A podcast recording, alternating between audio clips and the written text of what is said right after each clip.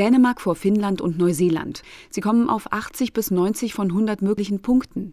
Ganz hinten liegen Somalia, Venezuela und Syrien mit 11 und 13 Punkten.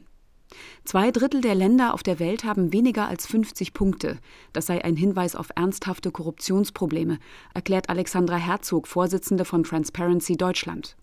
Die Türkei und Ungarn sind am stärksten abgestiegen. Die Türkei steht jetzt bei 34 Punkten, Rang 115, Ungarn 42 Punkte, Rang 76. Diese beiden Länder haben seit 2012 im internationalen Vergleich am meisten Punkte verloren. Ungarn belegt damit den letzten Platz in der EU. Estland und die Ukraine hingegen haben die meisten Punkte hinzugewonnen. Alexandra Herzog führt das auf moderne digitale Transparenz- und Verwaltungsinstrumente zurück. Deutschland liegt wie im vergangenen Jahr auf Platz 9 mit 78 Punkten, erläutert Margarete Bause, die stellvertretende Vorsitzende von Transparency Deutschland. Das heißt, unser Land gehört im internationalen Vergleich zu den Top Ten bei der Korruptionsbekämpfung. Das ist gut, weil es bedeutet, wir sind stabil. Gleichzeitig heißt es aber auch, es geht nichts voran. Drei Fortschritte habe Deutschland dennoch gemacht, stellt Margarete Bause fest. Zum einen die Reform des Lobbyregisters. Inzwischen müssen Lobbyisten konkret benennen, welche Gesetze und Verordnungen sie beeinflusst haben. Transparency kritisiert aber, dass weiter unklar bleibt, an welcher Stelle eines Gesetzes sie sich eingebracht haben und wie ihre Forderungen berücksichtigt wurden.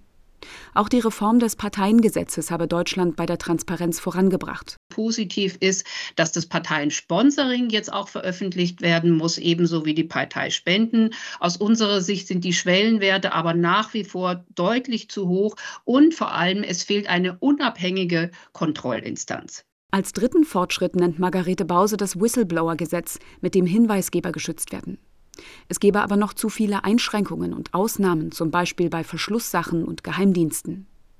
Noch gar nicht in Angriff genommen wurde ein schärferes Vorgehen gegen Abgeordnetenbestechung. Margarete Bause beklagt, dass gerade die Maskenaffäre eben gezeigt hat, wie lückenhaft die gesetzliche Regelung auf Bundesebene ist. Die Abgeordneten, die sich in der Corona-Pandemie persönlich bereichert haben, konnten strafrechtlich nicht belangt werden. Laut Koalitionsvertrag soll diese Lücke geschlossen werden. Noch ist das aber nicht passiert. Transparency Deutschland fordert zudem eine nationale Strategie zur Bekämpfung von Korruption und ein Bundestransparenzgesetz. RBB 24 Inforadio vom Rundfunk Berlin-Brandenburg.